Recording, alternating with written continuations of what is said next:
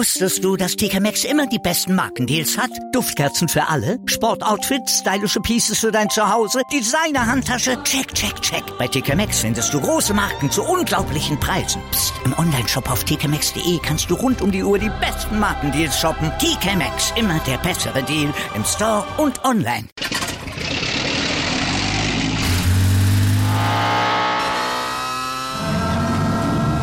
Von 0 auf 100. Aral feiert 100 Jahre mit über 100.000 Gewinnen. Zum Beispiel ein Jahr frei tanken. Jetzt ein Dankeschön, rubbellos zu jedem Einkauf. Alle Infos auf aral.de. Aral, alles super. Sportplatz mit Malta Asmus und Andreas Thies. Alles rund um den Sporttag auf meinsportpodcast.de.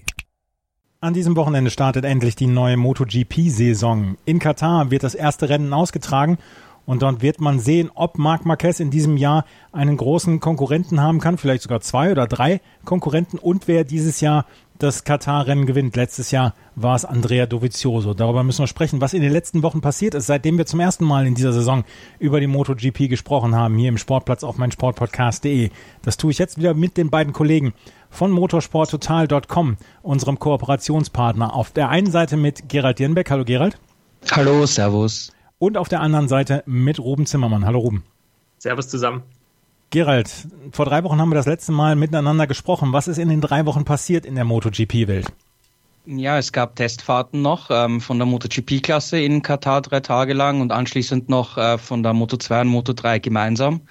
Ähm, das war natürlich jetzt interessant für die ganzen Teams, weil man eben ähm, auf der Rennstrecke, wo eben das erste Saisonrennen stattfinden wird, jetzt am 10. März, ähm, nochmal testen konnte, nochmal sich vorbereiten konnte in Ruhe.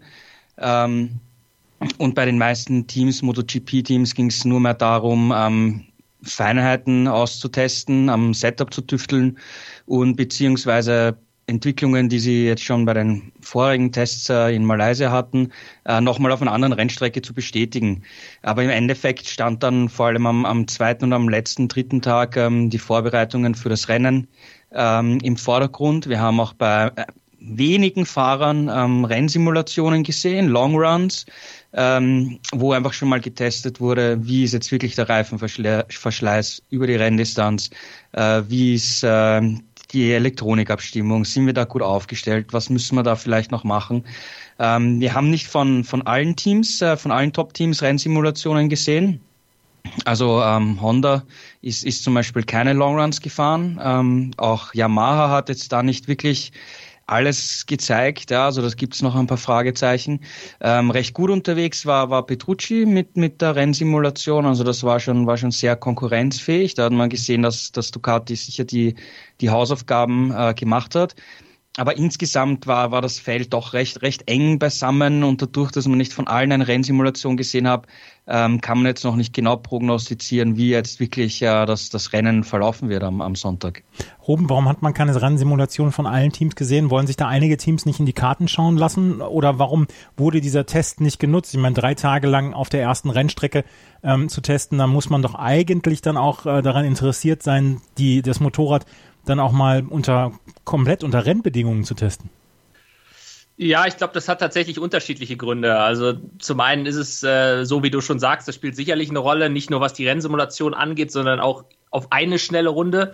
Wie du schon gesagt hast, man will sich bei den Tests nie wirklich in die Karten schauen lassen. Ähm, man will, man will natürlich nicht alles zeigen, was man drauf hat. Bestes Beispiel jetzt äh, beim Katar-Test Andrea Dovizioso ist, ähm, was die reinen schnellsten Runden angeht, nur 15. geworden mit einer Sekunde Rückstand. Das ist natürlich bei weitem nicht das, was er fahren kann auf dieser Ducati. Die sind viel schneller unterwegs. Ähm, sind aber vielleicht, wie Gerald gerade auch schon angesprochen hat, einfach in ihrer Entwicklung auch schon so weit, dass sie sagen, okay, wir wissen, wie schnell wir sind ungefähr und wir müssen das nicht unbedingt bei diesem Test zeigen, weil wir kennen unsere, unsere Pace ungefähr und ähm, wir müssen das jetzt den anderen nicht zeigen. Wir selber wissen, wie schnell wir sind und das reicht uns. Ähm, bei anderen Fahrern, zum Beispiel denke ich da an die beiden Honda-Piloten, Marc Marquez und Jorge Lorenzo, die beide noch äh, leicht angeschlagen in diesen Test gegangen sind, war es vielleicht dann auch einfach eine Kraftfrage, dass man eben gesagt hat, okay, ähm, die sind eben noch ein bisschen verletzt, die schaffen vielleicht diese mehr als 20 Runden am Stück noch nicht. Da will man dann auch kein Risiko eingehen, dass da möglicherweise eine Verletzung wieder aufbricht, will die Fahrer auch ein bisschen schonen, lässt die deshalb vielleicht nur kürzere Runs fahren.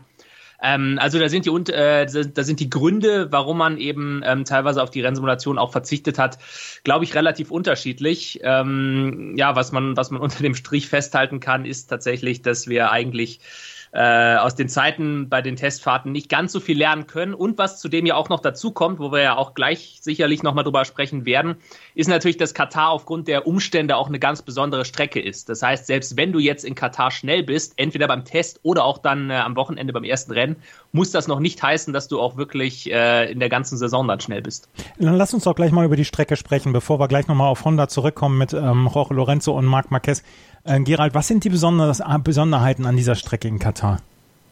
Ja, zum, zum einen haben wir eine fast einen Kilometer lange Zielgerade, die eben schonungslos auch die Power aufzeigt und Windschattenfahren sehr wichtig sein wird.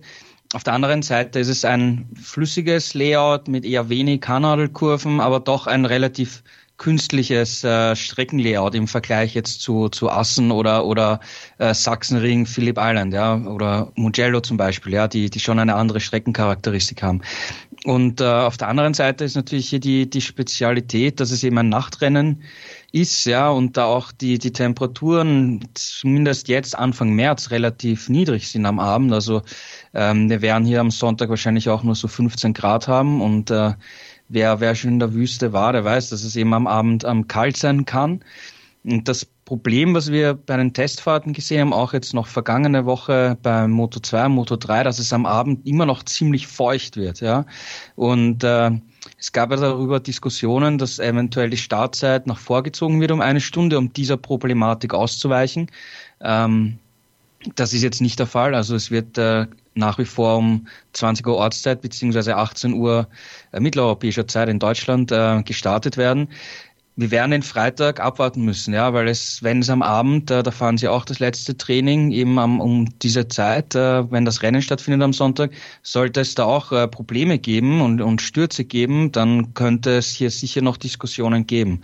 Ja, also das macht die, die ganze Strecke auch noch etwas äh, besonders und, und eben die Problematik mit der Feuchtigkeit am, am Abend äh, liegt auch daran, dass das Rennen zu früh ist, ja, weil man vor sieben, acht Jahren fand das Rennen noch Anfang April statt, dann jahrelang Ende März und jetzt sind wir schon Anfang März, ja. Also das hat hier definitiv einen Einfluss darauf. Ruben, bevorteilt, auch, äh, bevorteilt diese Strecke dann auch mit dieser langen Zielgerade zum Beispiel, bevorteilt das irgendwelche Fahrer im Feld, können sich irgendwelche Fahrer im Feld jetzt gerade bei diesem ersten Rennen dann besonders was äh, ausrechnen? Letztes Jahr hat Andrea Dovizioso das MotoGP-Rennen gewonnen. Ist er auch dieses Jahr dann zu den Favoriten zu zählen?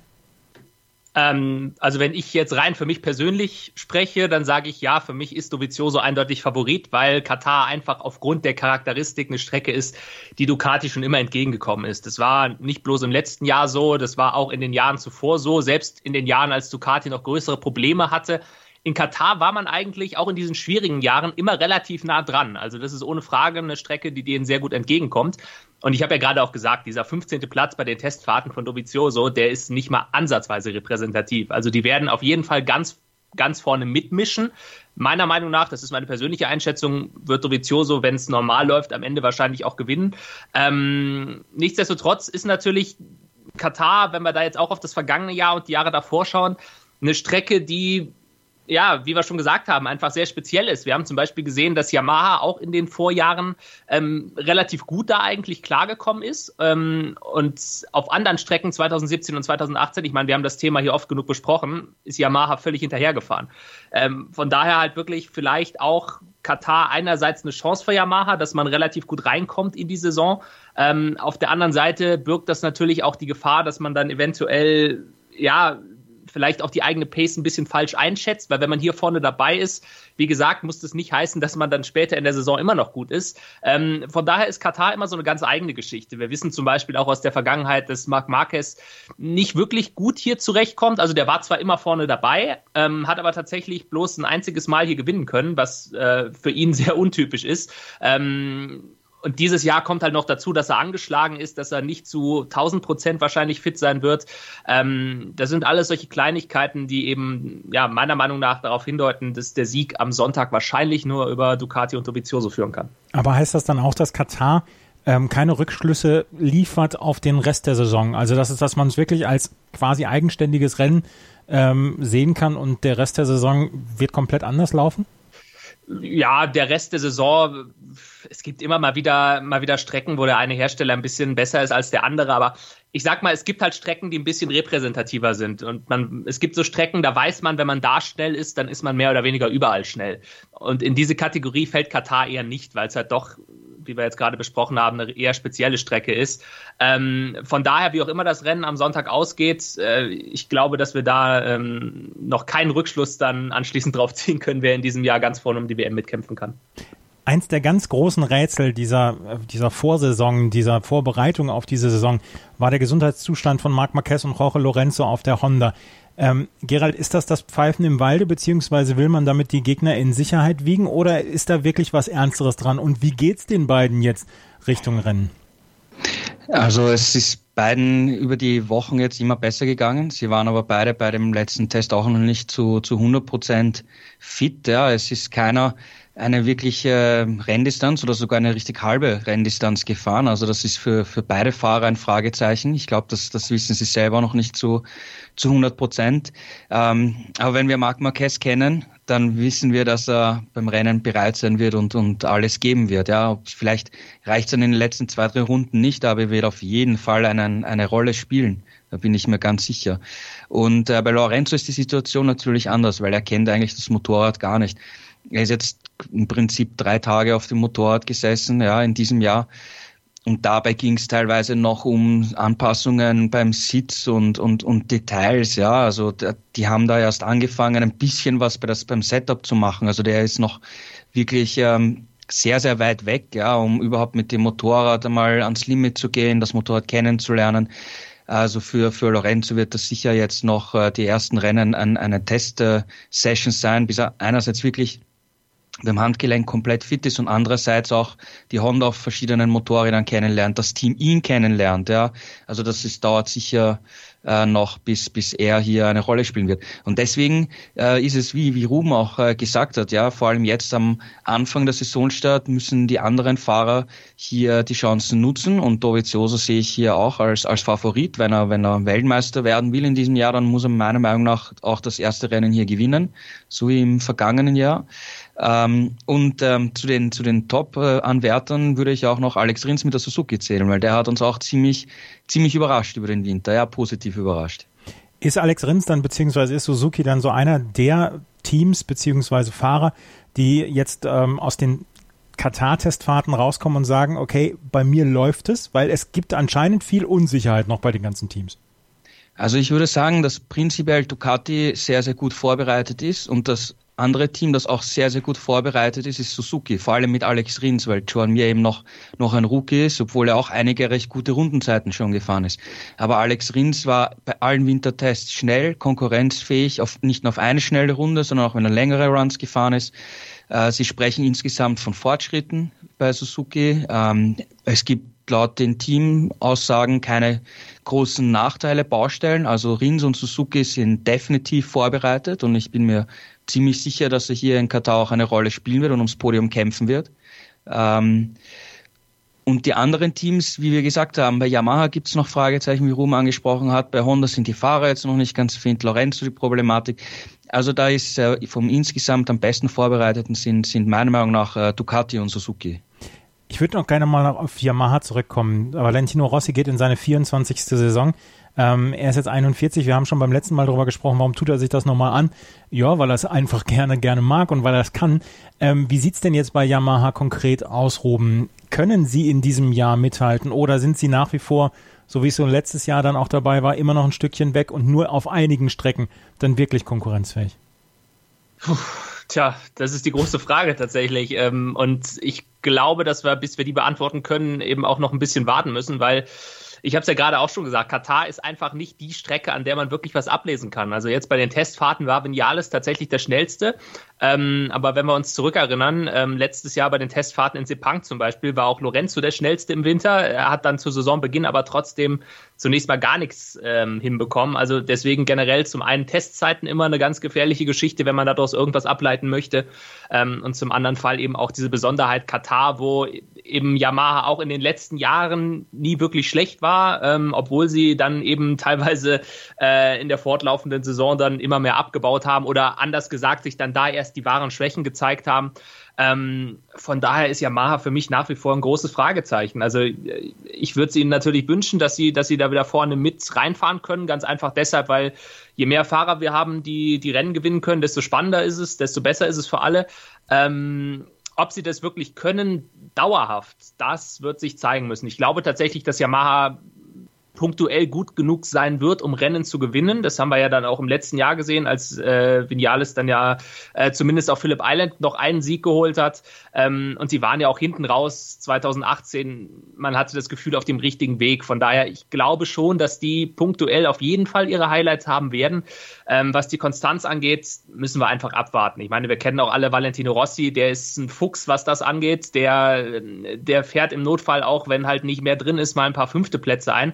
Ich meine, wir erinnern uns zurück an 2018, als ja bei Yamaha im Prinzip auch gar nichts ging und Rossi trotzdem lange Zeit WM-Zweiter war. Ganz einfach, weil er eben ähm, diese Konstanz hatte, zwar nicht gewinnen konnte, aber immer konstant irgendwo so Dritter, Vierter, Fünfter geworden ist. Ähm, das kann halt in der Endabrechnung dann auch eine Rolle spielen, aber dafür müssten sie halt wirklich diesen Schritt nach vorne machen, dass sie, dass sie ähm, wieder häufiger vorne dabei sind. Und ein Problem, was wir ja bei der Yamaha auch hatten im letzten Jahr, und das führt jetzt wieder so ein bisschen zurück auf das Thema, was wir ganz am Anfang hatten, Stichwort Rennsimulation.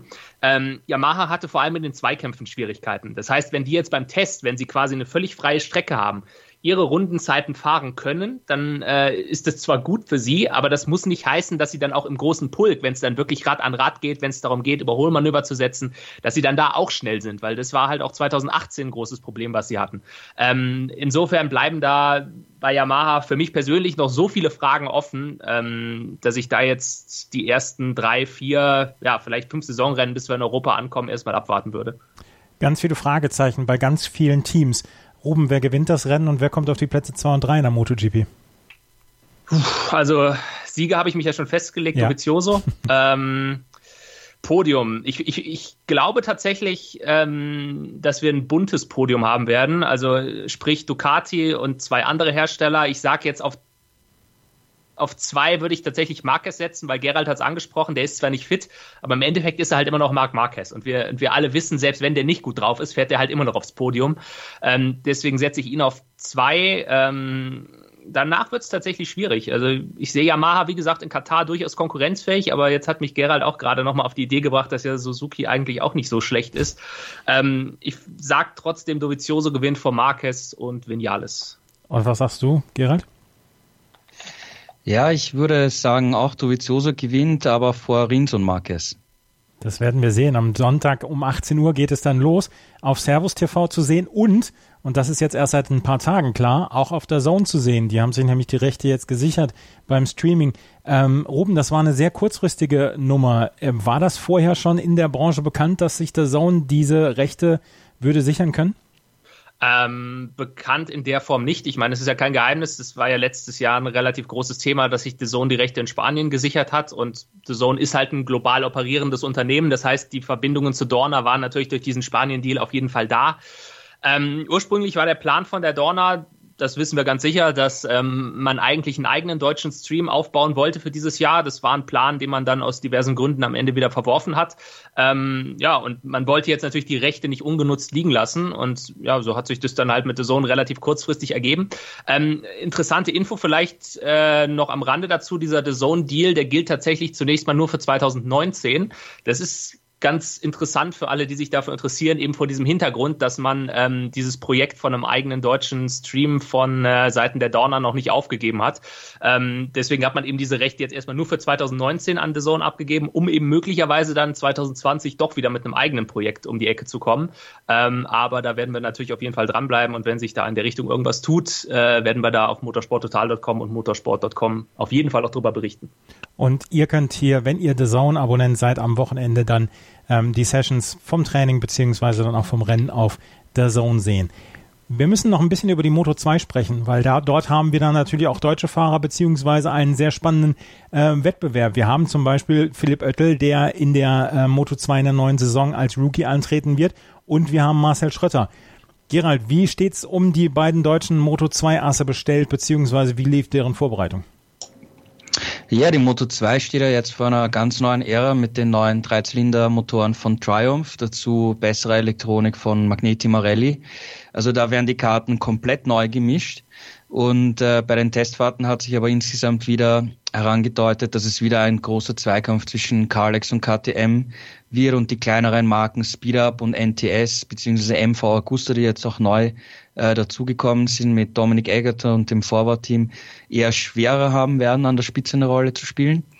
Ähm, zuletzt jetzt im, im Katar das vergangenes Wochenende war eben Kalex extrem stark und auch aus deutschsprachiger Sicht waren die Fahrer, zumindest ein paar davon, ähm, sehr gut unterwegs. Also äh, Marcel Schröter war ja im Spitzenfeld dabei in seiner schnellsten Runde, haben nur drei Zehntel ähm, auf die Spitze gefehlt. Sein Intec-Teamkollege Tom Lütti, der jetzt aus der MotoGP zurückgekehrt ist, äh, war zweitschnellster. Also das Intec-GP-Team, das deutsche Team, ist hier wirklich gut aufgestellt ähm, für, die, für die neue Ära, sagen wir mal, in der Moto 2. Also die werden garantiert eine, eine Rolle im Spitzenfeld spielen und hoffentlich auch ähm, das eine oder andere Rennen gewinnen.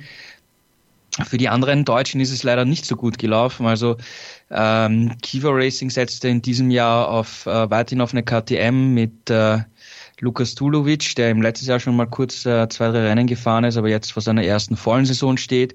Aber äh, es ist schwierig noch für ihn. Ähm, zwei Sekunden Rückstand war im Schnitt so ähm, sein Rückstand. Also er war immer relativ weit hinten. Also ob er hier äh, regelmäßig WM-Punkte sammeln kann, das wird, wird echt äh, schwierig werden.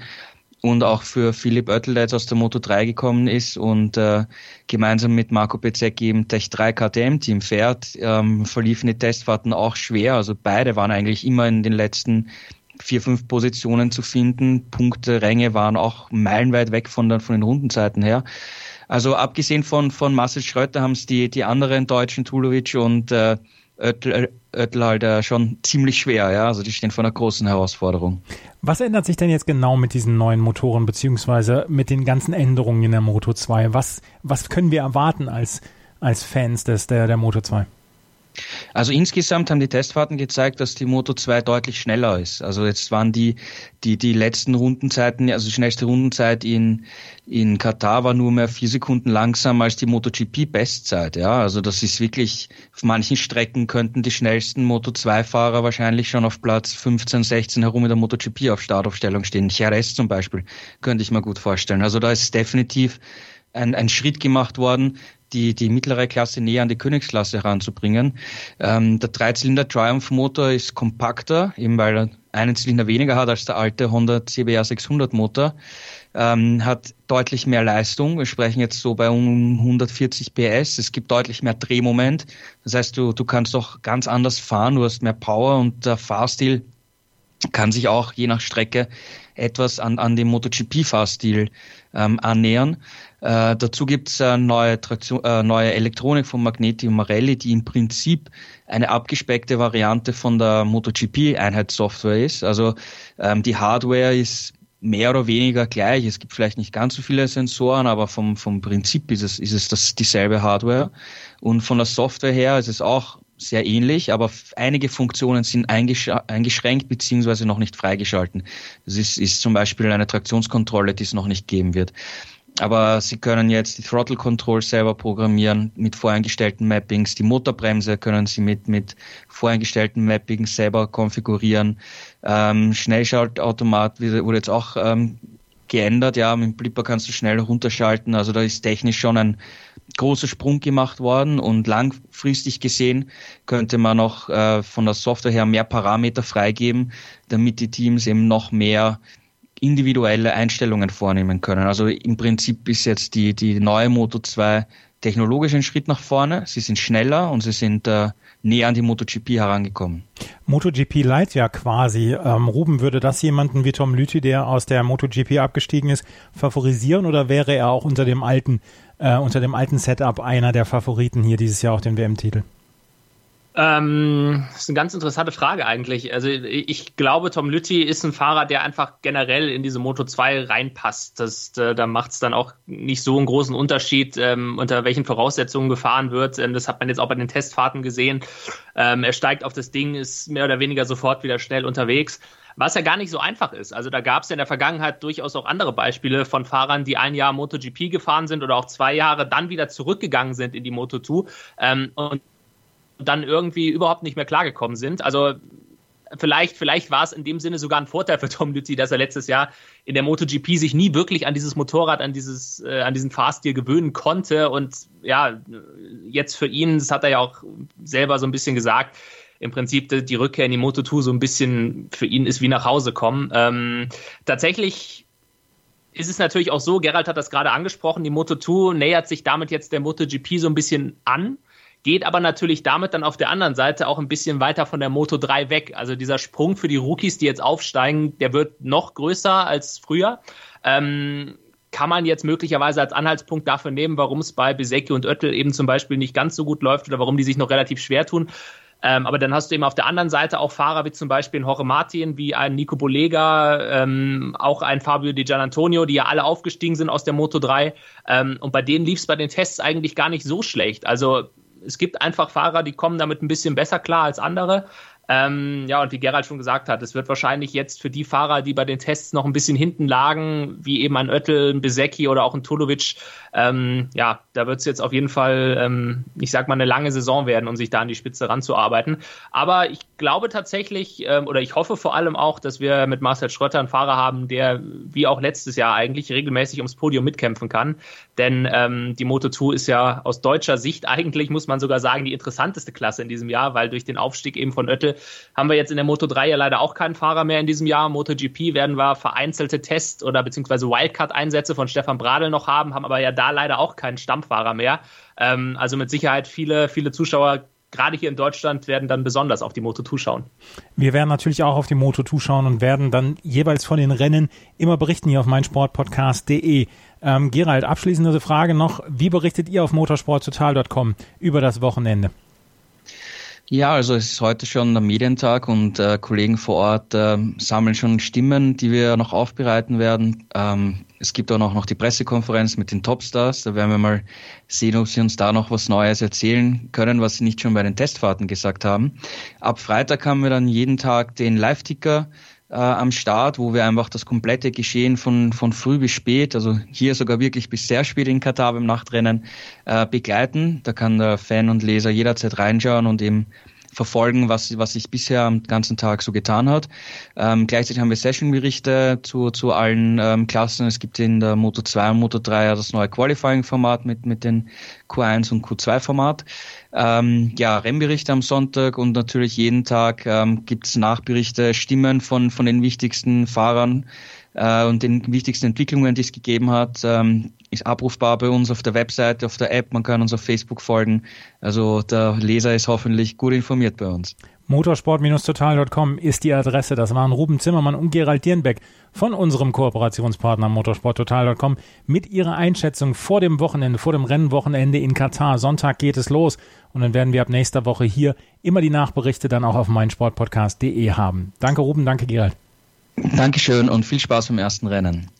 Genau, bis zum nächsten Mal. Ciao. Wusstest du, dass TK Maxx immer die besten Markendeals hat? Duftkerzen für alle, Sportoutfits, stylische Pieces für dein Zuhause, Designer-Handtasche, check, check, check. Bei TK Maxx findest du große Marken zu unglaublichen Preisen. Psst. im Onlineshop auf tkmaxx.de kannst du rund um die Uhr die besten Markendeals shoppen. TK Maxx, immer der bessere Deal im Store und online. Wieder live von ihrem Toyota-Partner mit diesem Leasing-Auftakt. Der neue Toyota Jahreshybrid. Ab 179 Euro im Monat. Ohne Anzahlung. Seine Sicherheitsassistenten laufen mit. Und ja, ab ins Netz mit voller Konnektivität. Auch am Start die Toyota Team Deutschland Sondermodelle. Ohne Anzahlung geht's in die nächste Runde. Jetzt los sprinten zu Ihrem Toyota-Partner. Starting Grid.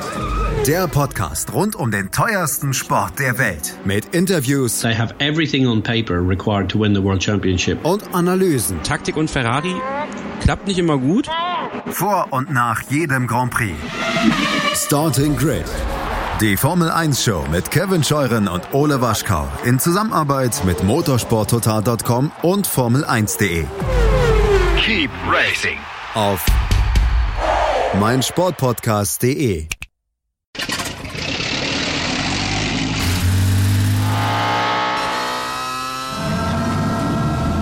0 auf 100. Aral feiert 100 Jahre mit über 100.000 Gewinnen. Zum Beispiel ein Jahr frei tanken. Jetzt ein Dankeschön, rubbellos zu jedem Einkauf. Alle Infos auf aral.de.